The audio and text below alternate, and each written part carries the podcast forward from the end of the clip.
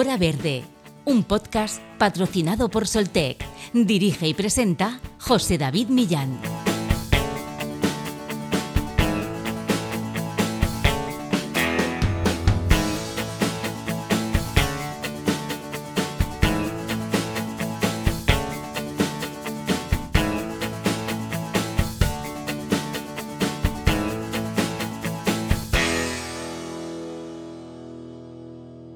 Las emisiones de gases de efecto invernadero y el desaprovechamiento de energía son algunos de los retos que deben resolverse a corto plazo. Una de las soluciones es la conversión del calor residual y de las vibraciones indeseables en electricidad útil. Sin embargo, la baja eficiencia de los métodos de conversión disponibles actualmente requiere de una solución más atractiva. El proyecto Electrointrusión, coordinado por ZIC Energigune, centro de investigación vasco referente en almacenamiento de energía electroquímica y térmica, tiene como objetivo desarrollar un nuevo modelo altamente eficiente, de bajo coste y respetuoso con el medio ambiente para la conversión de energía de baja calidad en electricidad, avanzando hacia la transición de las energías renovables. Un proyecto de investigación financiado con fondos europeos que lidera el Centro Español y que lleva a cabo junto a universidades de varios países del continente con el fin de recuperar la energía mecánica disipada y recoger la energía térmica disponible en el entorno para transformarla en electricidad. Desde el punto de vista práctico, el proyecto Electrointrusión se centra principalmente en la aplicación del desafiante y poco conocido fenómeno de la nanotriboelectrificación en el sector de los vehículos eléctricos, ya que existe una enorme cantidad de energía mecánica disponible que suele disiparse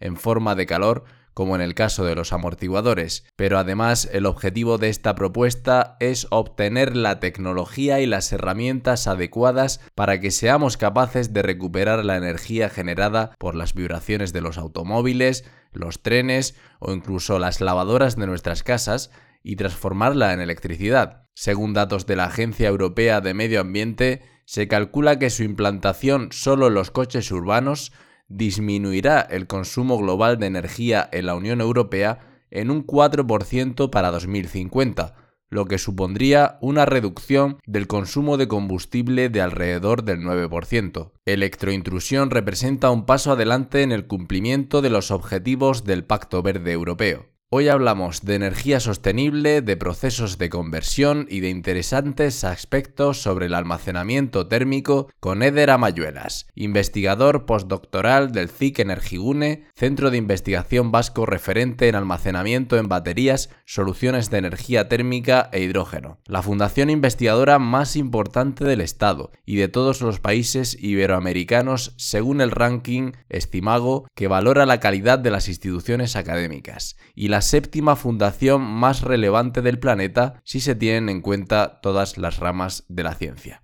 Pónganse cómodos y disfruten. Bienvenidos a Hora Verde.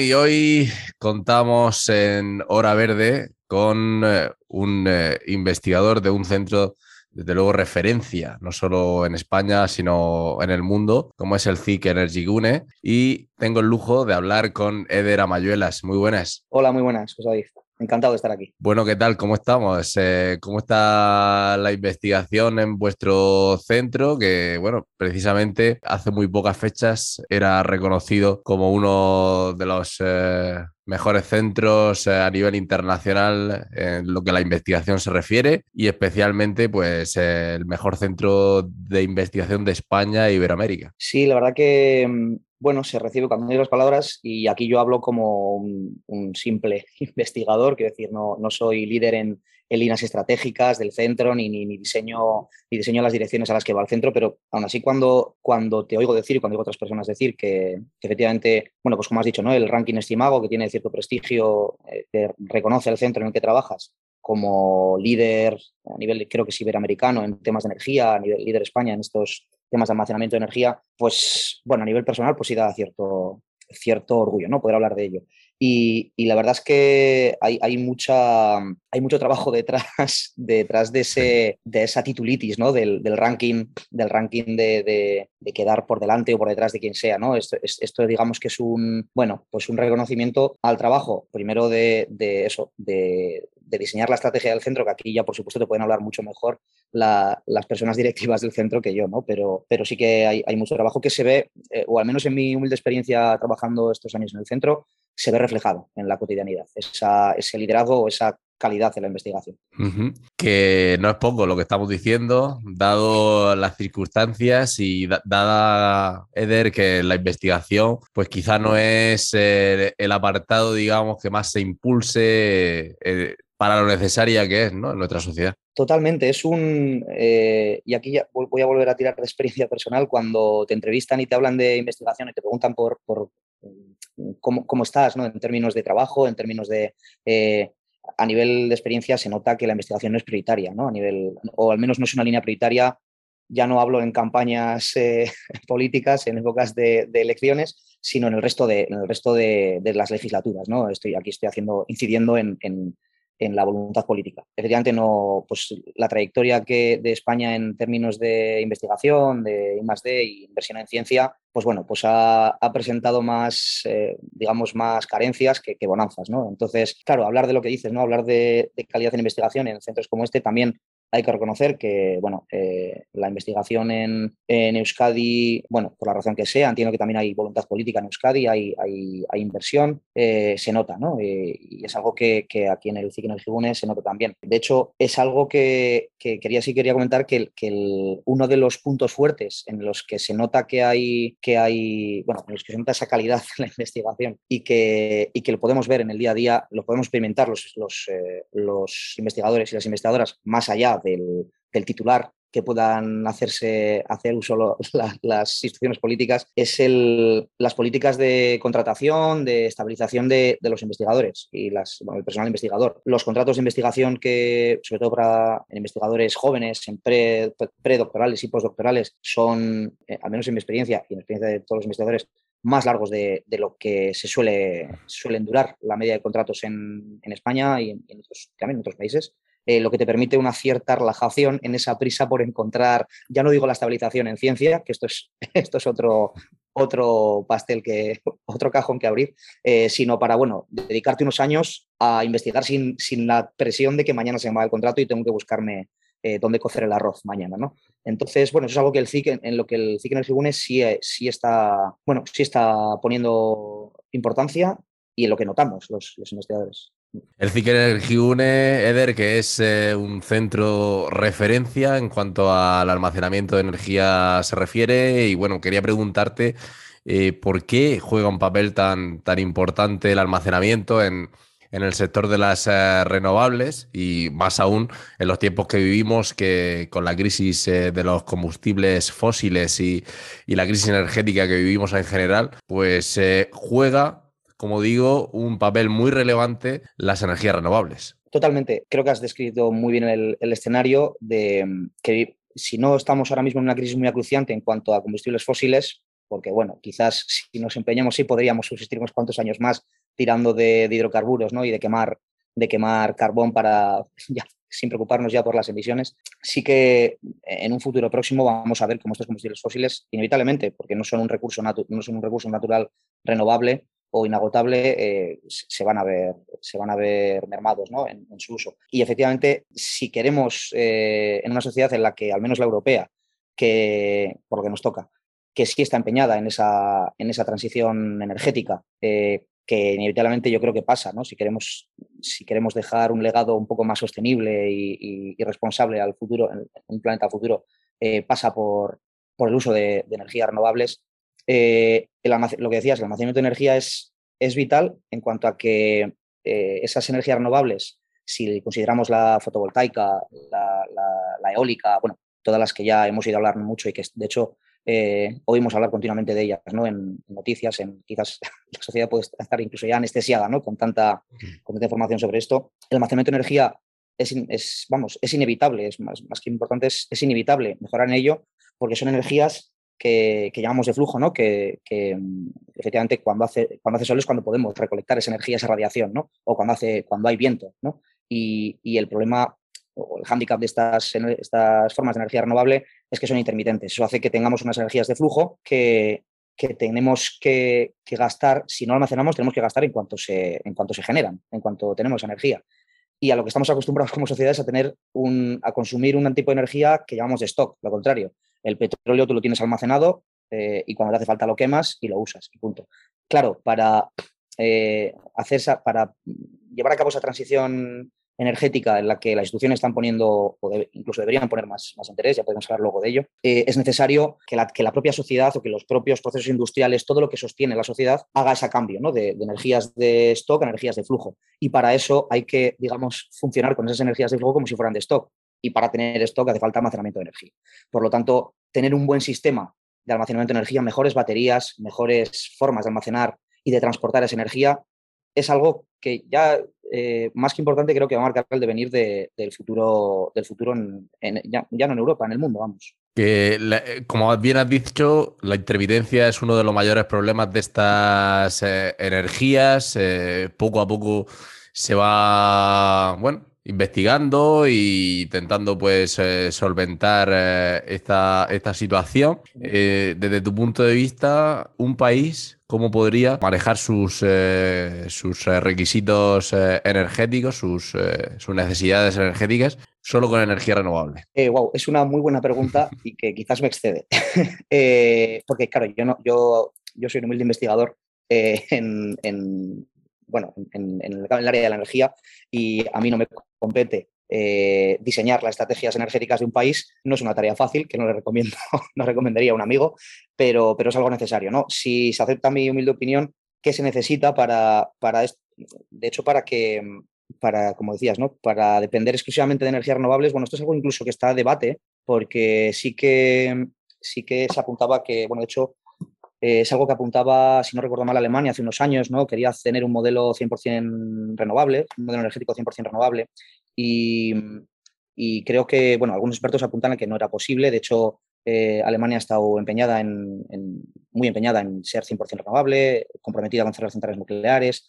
Eh, parece que ahora, bueno, en base a esas opiniones, ese debate abierto, que, en el que dicen que un modelo actualmente, al menos, un modelo 100% renovable no es, no es posible actualmente, pues por eso, por sistemas de almacenamiento que no son tan eficientes, por quizás las, la eficiencia de la generación de energías, algunas renovables como la fotovoltaica. Bueno, eh, de hecho, asistíamos, bueno, en ese, en, esa, en ese debate abierto, algunos apostaban a ciertas energías de, apoyo ¿no? a las renovables. Se, se, apostaba en algunos sectores por la, por la nuclear, porque es verdad que tiene cero emisiones y, y bueno, puede ser una forma de energía que pueda apoyar, eh, impulsar las renovables hasta que terminen de despegar o tengamos todas las tecnologías eh, eficientes para, para, ellas. De hecho, la Unión Europea hace, unas, hace un poco, relativamente poco tiempo catalogaba la energía nuclear como, como verde, ¿no? Y esto es algo, por supuesto, a mí me excede, yo no voy a entrar en este debate, si nucleares sí, nucleares no, porque es algo que, que quizás no, no, compete a, nos compete ahora mismo. Pero bueno, eh, quizás una buena forma de, de, de, que un país sea un poco sostenible en, sus, en la generación y en, y en, el uso de sus energías de la manera más sostenible, renovable posible, con cero emisiones, que vaya un poco en la línea de compromiso de, de, la, de la descarbonización de la sociedad, eh, sería pues tirar por estas formas de energía de apoyo hasta que al menos tengamos, eh, que llamo yo eh, humildemente de apoyo, quizás no sea el, término correcto, pero, pero hasta que podamos disponer de estas tecnologías de almacenamiento, de generación de energía renovable más eficiente, tirar de estas energías auxiliares. no sé si tiene que ser la, nuclear, porque efectivamente tiene sus, sus hándicaps asociados, o si tiene que ser impulsar el, hidrógeno verde como, como, forma de, bueno, pues como vector energético y, apoyarnos en ella. Eh, si es verdad que lo que un país eh, tiene que hacer, y esto sí que creo que pasa, es el primer punto, que es eh, apostar incondicionalmente por, por, las energías renovables desde toda la cadena de valor, invirtiendo ya no solo en investigación para mejorar la eficiencia en almacenamiento y en, generación, sino facilitando, facilitando procesos burocráticos para, para la generación de, de esta energía para implementar ya realmente esta energía, facilitando procesos, facilitando, sí, sí, mirando, mirando con más voluntad política por estas formas de energía, incluso pensando también en el consumidor. Estamos en una época en la que, bueno, esto es otro debate, ¿no? Me meto en, camisa once varas, pero estamos en una época en la que, por desgracia, un país muy importante del mundo ha enviado otro país que también es muy importante en el mundo y, somos conscientes de que la energía, de bueno, con, la subida del precio del gas, ¿no? algo que está a lo del día, que la energía sostiene a la sociedad. ¿no? Eh, hasta desde que nos sube la factura de luz en el uso del horno cotidiano hasta procesos industriales. ¿no? Entonces, eh, creo que aquí eh, las instituciones tienen que, tienen que mediar con un compromiso firme por, las renovables, incluso en momentos de crisis como el actual, en las que pues bueno, veíamos que Alemania volvía a quemar carbón hace unas, hace unas semanas. Parecía que ese Green New Deal por el que apostaba la Unión Europea se diluía un poco en momentos muy difíciles, por otro lado, que no hay que negar que hay, una, una, guerra en ciernes que, que, que, está asolando el mundo, eh, pero que bueno, que, las, que, posponer causas prioritarias como es el clima, el cambio, el, medio ambiente y, nuestra relación con él es, es, algo que tiene que seguir en la mesa.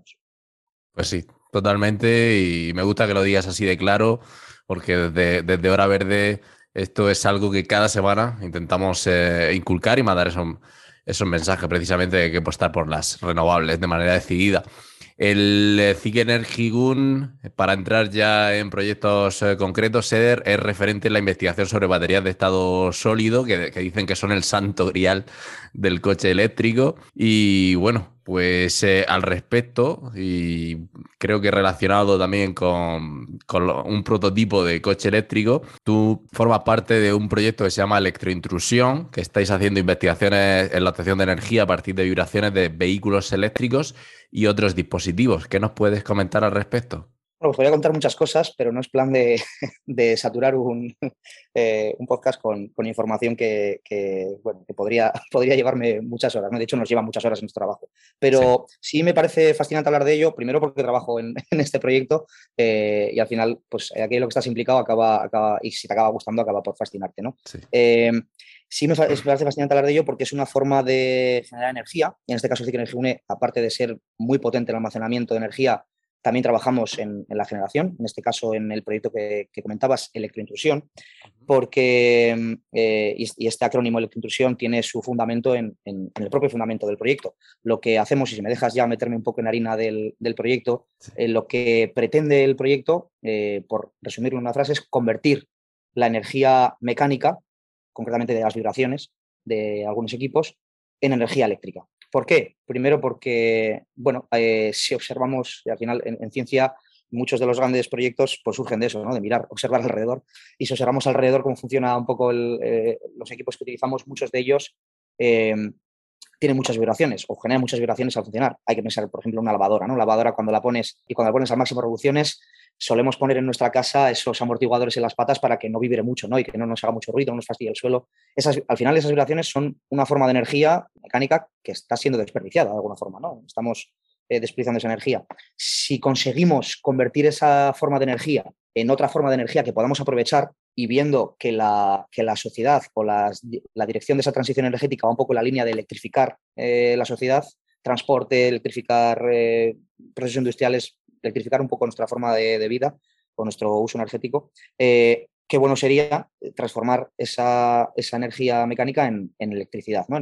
y además eh, sería una forma, digamos, muy sostenible con cero emisiones eh, de generar electricidad, aunque solo sea para el, para el para el uso del propio equipo que está generando esas vibraciones, ¿no? Sin la ambición de transportarla a, otro sitio. Y, si, y, para ello lo que no, lo que, de lo que nos valemos es de, un proceso que llamamos nanotriboelectrificación. Es una palabra muy grandilocuente, pero que, que se resume en el, en el, mismo proceso por el que nosotros al frotar un globo contra nuestro pelo, eh, eh, generamos cierta electricidad, ¿no? De hecho, vemos como luego, eh, si tocamos el pelo, los, el, perdón, el globo, nuestro pelo se pone de punta, ¿no? Por esa, por esa, por esa fricción entre el plástico y, nuestra cabeza que genera esa, electricidad. El proceso es el mismo, solo que nosotros lo intentamos reproducir de manera más sofisticada, hay que decir también, eh, en la nanoescala, con, con materiales porosos, pero con poros nanométricos. Es decir, si ponemos en, un poco en contexto al oyente, un nanómetro es algo así como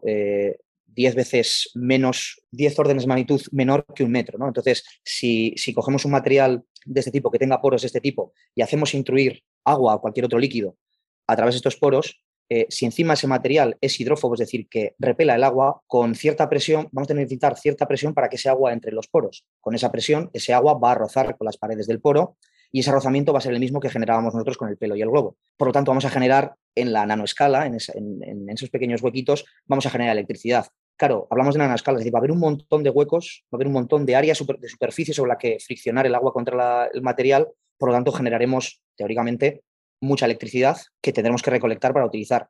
Si ese, ese fenómeno del que hablaba de intruir agua dentro de los poros y extruirlo, eh, eh, lo metemos en un amortiguador de un coche para que con cada vibración del amortiguador, esa presión que genera el amortiguador, ese agua vaya intruyendo y extruyendo de los poros, vamos a estar continuamente generando esa electricidad.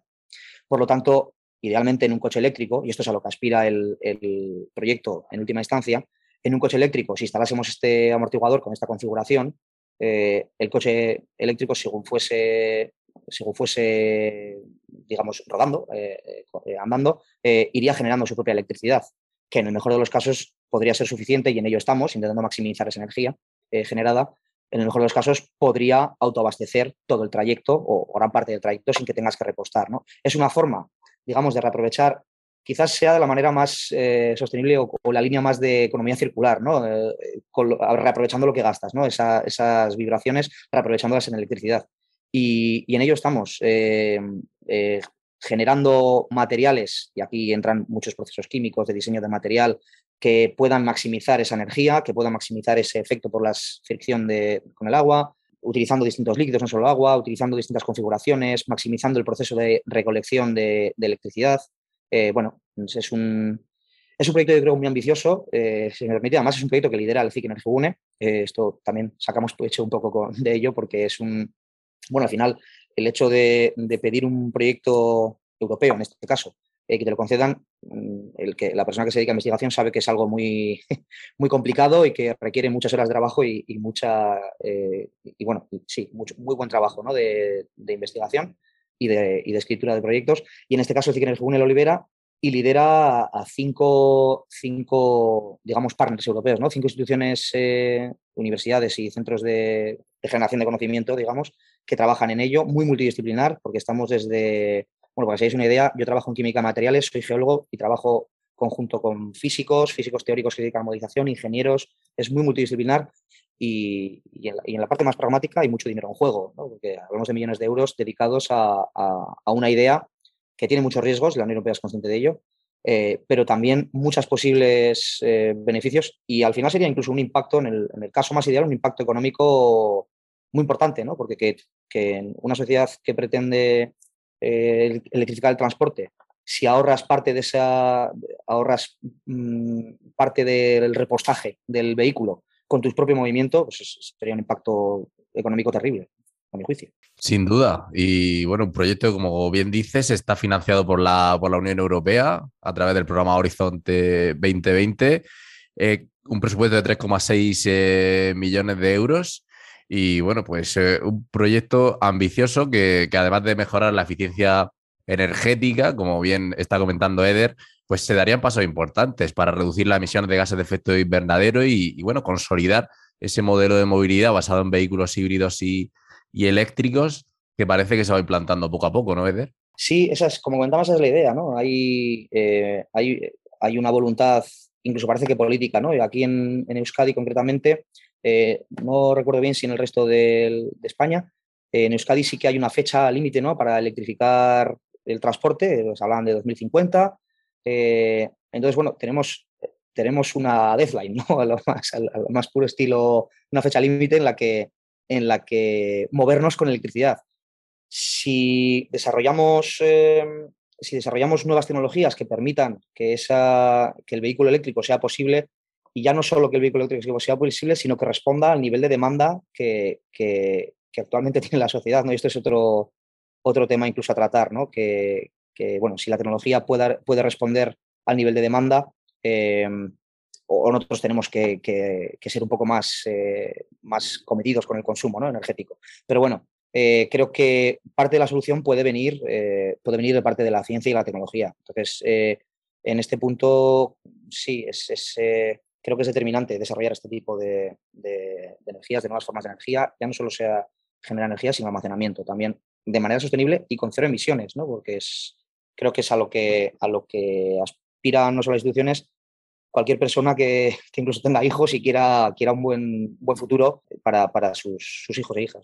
Sí, para combatir, como, como decimos, e-, ese cambio climático, ese, ese grado y medio de temperatura que queremos que no llegue el, planeta. Y bueno, pues eh, todas estas investigaciones son, son fundamentales. Eh, decía yo al principio, pero no era muy exacto, que al final del proyecto el objetivo era crear un prototipo de coche eléctrico, no, es un prototipo de amortiguador, ¿no? De, para coche eléctrico que permita recargarse mientras se mueve. Efectivamente, sí. Al final es, eh, sí, es el, digamos, el coche eléctrico funcionaría como, como funciona un coche eléctrico. Sí que lo que aportaría este proyecto es, eh, digamos, un soporte a través de un amortiguador, eh, un soporte al coche para que pueda, puede recargándose, es lo que comentaba, ¿no? Puede recargándose según, según conducimos. Y si me permites, esto incluso es el objetivo final del proyecto, eh, efectivamente, mm, desarrollar un prototipo de amortiguador para el coche eléctrico, pero que incluso podría ser extrapolable a cualquier otro dispositivo que produzca vibraciones. Eh, desde el, quizás el que pueda venir al imagen popular, ese eh, taladro de, obra pública, ¿no? que, le vemos al operario utilizar para taladrar el, cemento, el asfalto, que igual no, si, si, tuviésemos un sistema muy optimizado que con las propias vibraciones pudiese cargarse, quizás no hiciese falta ni, ni, enchufarlo, ¿no? O, que tuviese una batería incluso. Eh, en, en, ese aspecto, cualquier, cualquier dispositivo que sufra unas vibraciones eh, va, va, a poder, va a poder ser susceptible de adaptar este tipo de, de de ser eh, de tener el beneficio de este tipo de, de, configuración, ¿no? de intrusión y extrusión de, líquidos dentro de, de materiales porosos para generar electricidad. Entonces, bueno, es una cuestión de, ver qué necesidades hubiera y, y adaptar cuando, tenga, cuando se tiene ya el fundamento eh, bien definido, eh, adaptarlo a, la necesidad del equipo que fuese necesario. Estamos hablando, Eder, de energía, de producir electricidad, pero de manera totalmente sostenible. O sea, no la idea clásica que, pueden tener nuestros oyentes, sino electricidad con emisiones de carbono cero y, bueno, pues eh, con aplicaciones más allá del, transporte, como, como, estamos viendo, ¿no? Sí, sí, de hecho es, creo que es un, es un gran reto, ¿no? y esto ya, si me permites, eh, dar una, perspectiva más general, es un reto la generación de electricidad, eh, claro, si partimos de la base de que es para una transición energética que pretende electrificar parte de la sociedad, ya no solo el transporte, ¿no? Eh, por ende, la generación de electricidad es algo que se, se plantea como prioritario. Si si generamos electricidad quemando carbón para mover una turbina, pues bueno, mm, como decía las gallinas que entran por las que salen, ¿no? No, no, no vamos a solucionar nada, ¿no? Más, más bien estamos aportando más problemas al, al escenario. Em, generando electricidad de manera sostenible, en este caso, bueno, nuestro proyecto es electroinclusión. Podemos hablar de generar electricidad utilizando placas fotovoltaicas, ¿no? También es otra forma, bueno, que, que utiliza el precursor más sostenible que describimos, que es el sol, ¿no? y es algo que, que, también es una forma de generar electricidad de una manera sostenible, con cero emisiones. Eh, yo creo que, el, punto importante aquí es eh, centrarse en estas, en estas formas de, generación de electricidad para, llegar a un escenario de cero emisiones, que es algo que, por supuesto, que no es, no es fácil, pero por el que hay que pasar. Decir, y, y vamos, eh, y esto ya si me permites, eh, creo que es algo por lo que tenemos que pasar, nos guste o no nos guste. Podemos hacerlo ahora, eh, apostando por nuevas formas de generación, por tecnologías, por también por una implicación política de cara a la sociedad, con, bueno, potenciando nuevas formas de consumo, bueno, esto es otro tema, pero, pero es algo porque podemos pasar ahora haciendo esto o podemos pasar dentro de 100 años con el peor escenario que participaba el IPCC, creo que en su último informe, que eran hasta, no sé si hasta dos grados y medio, tres, con, bueno, pues con catástrofes naturales recurrentes, con un montón de población, una gran parte de la población afectada y no quedando más remedio, sin, sin tener hidrocarburos que quemar, no queda más remedio que, que tirar de lo que tengamos. Igual en ese momento no tenemos tecnología bien desarrollada, optimizada para generar electricidad sostenible, claro. ¿Qué implicaciones, eh, EDER, eh, puede tener eh, estas investigaciones que estáis llevando a cabo, más allá de la parte medioambiental, que ya la hemos, la hemos comentado, y que es generar electricidad de forma sostenible. A nivel tecnológico, que está claro que, es un cambio importante, y a nivel económico. Bueno, aquí creo que me va a costar ser modesto. Eh, no hablo por mí, eh, porque ahí sí sería modesto, hablo por, de, eh, representando el CIC, si se me permite un poco la, osadía. Sí creo que mm, la ambición es tener un gran impacto tecnológico. es un centro que trabaja en el desarrollo de nuevas tecnologías para almacenamiento y generación de, almacenamiento, el, hecho electroquímico y térmico. Y, bueno, si, te metes en, este tipo de áreas en investigación, desde la ciencia básica, que es la ciencia más fundamental que se realiza en el CIC, hasta el prototipado y la implementación en procesos industriales, porque aquí hay, en el CIC en el tenemos planta de prototipado para desarrollar, para implementar estas tecnologías que se, que se investigan aquí eh, implementarlas en, empresas con las que se colabora y, y, tal, sí que creo que el, que el, impacto en los próximos años eh, se ambiciona a ser grande y yo creo que será grande. Eh, sobre todo porque hay, yo he hablado de este proyecto, ¿no? que sí que es ambicioso, pero bueno, hasta, hasta hoy la, fuerza del CIC viene del área del almacenamiento de energía, del almacenamiento de energía electroquímica. Hay eh, proyectos muy ambiciosos en, el, área de almacenamiento energético, en, baterías, baterías basadas en ion sodio eh, como alternativa al litio, baterías de, óxido sólido, las que, baterías en estado sólido como las que comentabas antes, eh, supercondensadores, mucho, mucho trabajo en temas de reciclaje, segunda vida, de, digamos, alargar un poco la duración de la batería.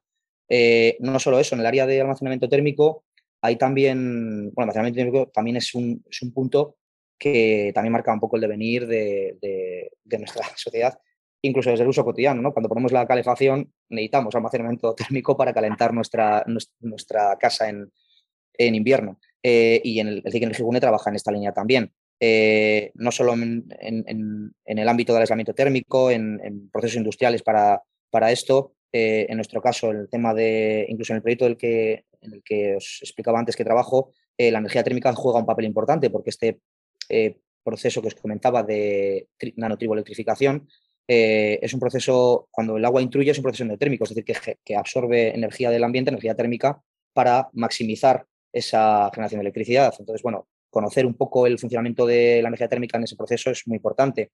hay una línea incipiente y cada vez más importante que es el de la generación y, transporte de las tecnologías, las nuevas tecnologías para generación de hidrógeno. El hidrógeno sabemos que muy probablemente en el futuro juega un papel, si no protagonista, fundamental como vector energético y poder producirlo de manera verde, porque actualmente estamos produciendo hidrógeno, pero haciendo trampa, ¿no? Estamos quemando, hidrocarburos. No, ese hidrógeno es el que no nos gusta. El hidrógeno verde, ¿no? Es el que, tenemos que, tenemos que generar para, para asegurarnos eh, pues, pues una nueva forma de energía que, facilite nuestra vida eh, de una manera sostenible. Y el CIC está trabajando también en eso. Entonces, digamos que son, y así para cerrar un poco la pregunta, también por las ramas, es, eh, el CIC Energía está trabajando en una serie de tecnologías que van a ser, que son protagonistas ahora mismo en la transición energética. Y por eso me aventuro a decir al principio de esta, de esta respuesta que se ambicionan, que tengan un gran impacto económico, pero es que creo que van a tener un gran impacto económico. Nos has hablado, por, eh, por no dejarlo pasar por encima ya, la última pregunta, ahí con la intriga del hidrógeno verde, que hace poco, pues, eh, bueno, hablamos aquí en este programa que podría ser eh, esa gran solución para, para, hacer realidad los sueños de Elon Musk, que, decía en Twitter que España podía ser, eh, digamos, la generadora de energía solar para el resto de Europa. Y el hidrógeno verde es la forma de, más eh, fácil de transportarlo. No sé qué, qué, opinas así en breve. A mí no me hacían falta las palabras de Elon Musk para saber que España es, puede ser una gran generadora de... bueno, de hecho, eh, no hay más que irse a, Almería ¿no? en verano, la cantidad de radiación que recibe uno, cuando digo Almería, digo cualquier parte que no sea Euskadi, ¿no? que la radiación de, solar que recibe uno a lo largo del año es amplísima y es energía que, creo que se necesita recolectar de una manera eficiente para que podamos ya no solo abastecer, eh, bueno, simplemente por el hecho de que España sea un poco soberana de su consumo energético y su generación energética. Em, el, hidrógeno, eh, el hidrógeno como tal eh, es un vector energético porque es una, al final es una forma de almacenar esa energía y poder, poder luego eh, utilizarla eh, más adelante. Y, por, ello es, por ello muy bueno. ¿no? El hidrógeno es el, digamos, el, la sustancia más abundante del, universo, solo que en la Tierra el hidrógeno molecular, que es el que nos interesa para transportar esa energía, es poco abundante, ¿no? porque es tan ligero que escapa la gravedad. Entonces, lo que necesitamos es producir eh, hidrógeno de distintas sustancias que tenemos en la Tierra que pueden, que, contienen hidrógeno, pero claro, que no sea la forma mala de producirlo. El hidrógeno que llamamos, que no se llama gris, creo, ¿no? El de quemar hidrocarburos y obtener hidrógeno molecular. nosotros lo que, lo que se pretende hacer, y en ello está trabajando este Energy Une, es desarrollar tecnologías para, mediante la electrólisis del agua, separar hidrógeno de oxígeno quedarte el hidrógeno que una vez lo puedas transportar, ya sea eh, en forma de líquido, liquefactado o forma gas comprimido, vuelvas luego a hacerlo reaccionar con oxígeno, eh, ya sea a través de una pila de una pila de combustible en estado sólido, ya sea bueno, a través de distintos procesos eh, electroquímicos, termoquímicos incluso, y, y, con esa reacción volver a generar la, recibir digamos la energía que, habíamos generado, eh, almacenado antes. Y el residuo encima sería agua, por lo tanto, bueno, pues las ventajas son, son, son, evidentes. El CIC trabaja en ello, trabaja en, tecnologías, concretamente en tecnologías emergentes para producir ese hidrógeno por vía electroquímica, pues, como por ejemplo lo que acabo de decir, ¿no? la de la electrólisis del agua. Eh, también en tecnologías emergentes para, para la producción de hidrógeno, también por vía termoquímica, eh, o termocatalítica, ¿no? utilizando eh, procesos ya más térmicos, y también el diseño de, catalizadores, materiales que permitan obtener ese, hidrógeno verde de manera más eficiente. ¿no? Entonces, bueno, lo decías tú, es, un, es parte de un sueño, ¿no? utilizar el hidrógeno como versión energético, incluso, bueno, si llega mañana, parece que esa, esa Ítaca de la energía, la fusión fría, ¿no? Eh, que parece que los físicos siempre hablan de ella como que llega dentro de 50 años, desde hace muchos más años va a llegar.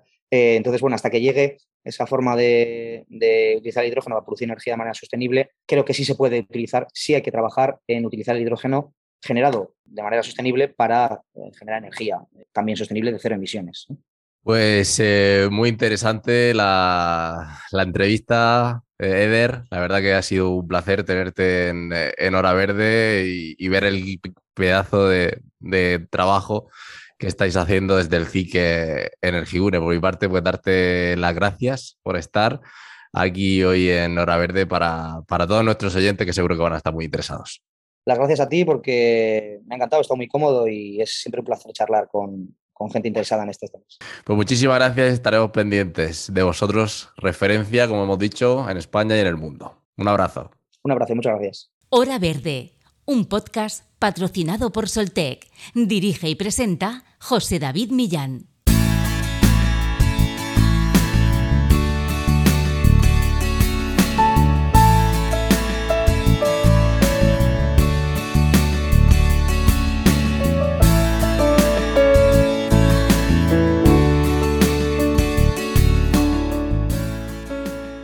La obtención de energía limpia a través de la conversión de vibraciones y el calor residual en los dispositivos, el almacenamiento de energía térmica junto al almacenamiento electroquímico en baterías y al hidrógeno están llamados a ser hoy en día algunos de los elementos más relevantes en el proceso de descarbonización de la economía europea como hemos visto en este programa de Hora Verde.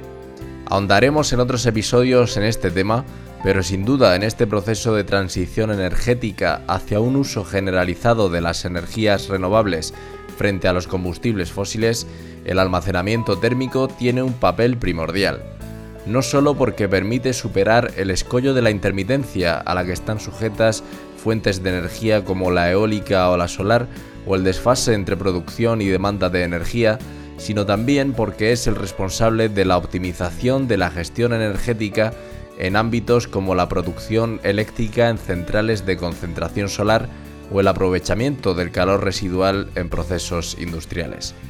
El principal valor del almacenamiento térmico reside en su capacidad de almacenar grandes cantidades de energía a un relativo bajo coste y en sectores tan diversos como el de la calefacción y refrigeración de viviendas y edificios en procesos de calor o frío industrial e incluso como complemento al almacenamiento masivo de energía para la red eléctrica. Soluciones sostenibles, como hemos visto en este programa, que nos permiten mirar al futuro de la producción energética con optimismo y siempre teniendo en cuenta el vital respeto al medio ambiente y la lucha contra el cambio climático. Espero que les haya gustado este programa y que por tanto lo compartan con sus familiares, amigos o compañeros de trabajo. Que pasen una buena semana. Nos escuchamos aquí, en Hora Verde.